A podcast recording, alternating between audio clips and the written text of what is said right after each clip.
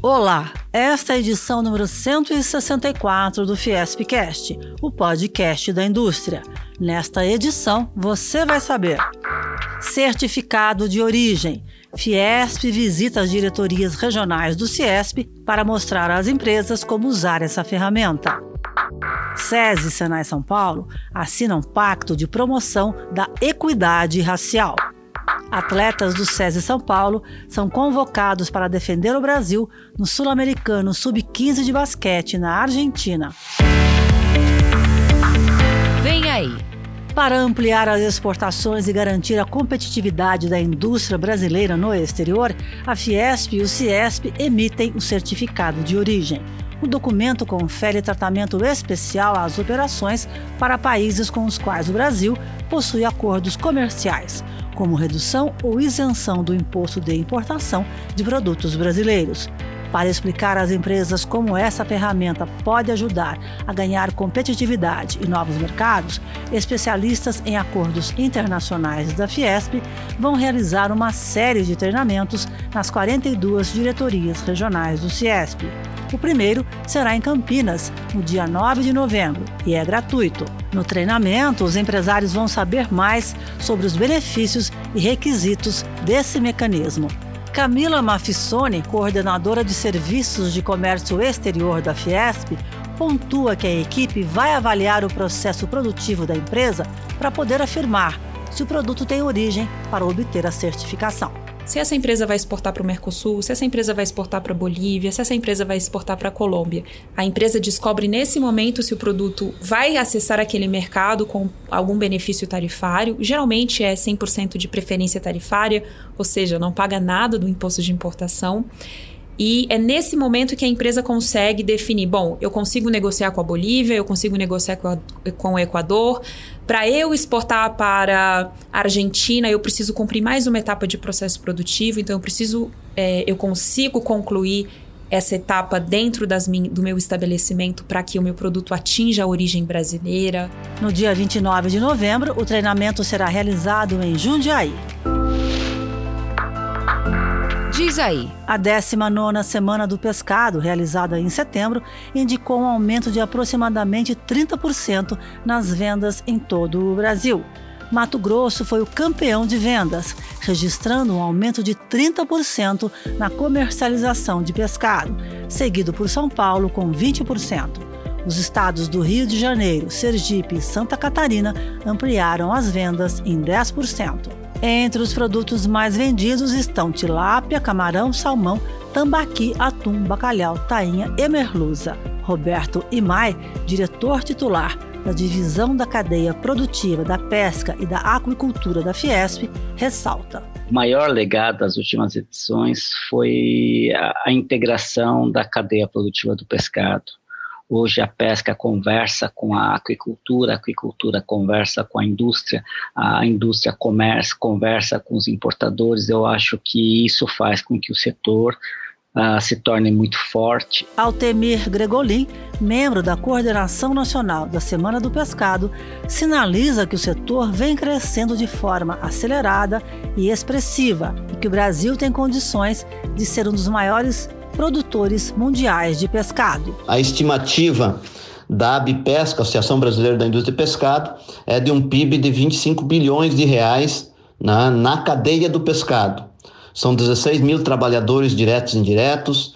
Nós temos aí mais de um milhão de pescadores em todo o Brasil, 300 mil aquicultores, são 395 milhões de dólares de exportação e uma produção eh, de 1,7 milhões de toneladas.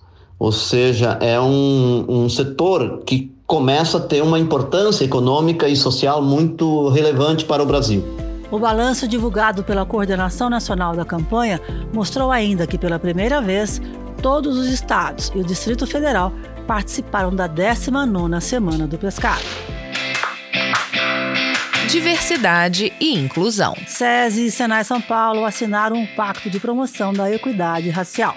O objetivo do pacto é incentivar a adoção de ações afirmativas e a realização de investimentos sociais voltados à melhoria da qualidade da educação pública e à formação de profissionais negros.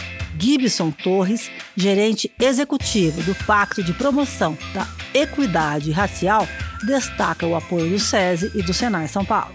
O SESI e o SENAI são as duas primeiras organizações de educação brasileiras que assumem o um compromisso com o protocolo SG racial. Elas se destacam na vanguarda de implementação de projetos internos e de relacionamento com a comunidade que garantem o protagonismo e melhores oportunidades para a população negra brasileira através do ensino de qualidade dessas duas instituições. Além disso, são organizações que ajudaram a elaborar esse projeto, sendo referência para tantas outras empresas no Brasil. O pacto propõe implementar um novo protocolo ESG racial no Brasil. Segundo Andréa Bezerra, assessora de diversidade e inclusão do SESI Senai São Paulo, os critérios ESG podem contribuir para uma mudança estrutural no país em relação à equidade racial no mercado de trabalho, em cargos de gestão e de liderança por exemplo, aumentar o número de candidatos pretos e pardos. Falar sobre isso, né? A gente conversar sobre isso. Tem um grande encontro que a gente fez que são, né, que vocês já divulgaram, que foi o Encontros Plurais. E esses encontros, inclusive, estão sendo é, apresentados em todas as, as jurisdições do SES Senai para poder é, ressoar esse tema, né? Da importância da equidade racial, da importância da diversidade, como é rico isso e as empresas estão fazendo isso, né? Uma pauta ESG, né? Então, até para usar essa, essa terminologia. Então, é, é dar conta de valorizar a diversidade, de traçar estratégias para que a gente tenha mais inclusão e que os espaços sejam menos inóspitos para as pessoas pretas e pardas. Nos dias 29 e 30 de novembro será realizada em São Paulo a primeira conferência empresarial de ESG racial. O SES e o Senai São Paulo vão participar do evento. Esporte. Os atletas Danilo Fortunato e Lucas Pires, do SESI São Paulo, foram convocados para defender o Brasil no Campeonato Sul-Americano de Basquete, que será realizado em Buenos Aires, na Argentina, entre 16 e 20 de novembro. Os meninos têm 15 anos de idade e são da categoria de base do SESI Franca Basquete. O técnico José Limonta lembra que a convocação para a seleção brasileira é relevante. É importante para o projeto, é importante para a carreira dos meninos, né? Estar tá participando de jogos internacionais, todo o mérito dos garotos também, pelo trabalho que eles vêm realizando no dia a dia. A gente sabe que é um trabalho de formiguinha, ainda tem muito trabalho pela frente. Esse é apenas o começo, a gente sabe, mas continuar trabalhando para futuramente estar tá na, na nossa equipe profissional. O pivô Danilo Fortunato, 2 metros de altura, está confiante. Estou com muita expectativa para eh, essa nova fase na seleção. Darei o meu melhor sempre. Vamos para cima, Brasil! Lucas Pires é armador e tem 1,78m de altura. Isso foi muito, foi muito incrível poder ser convocado eu vou ter várias experiências novas e conhecer pessoas novas, de minha experiência, de aprender.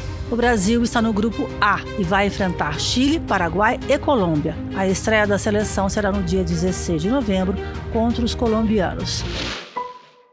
Esse foi o Fiespcast. Nós também estamos no Deezer, no Spotify, no Google e no Apple Podcasts. Até a próxima!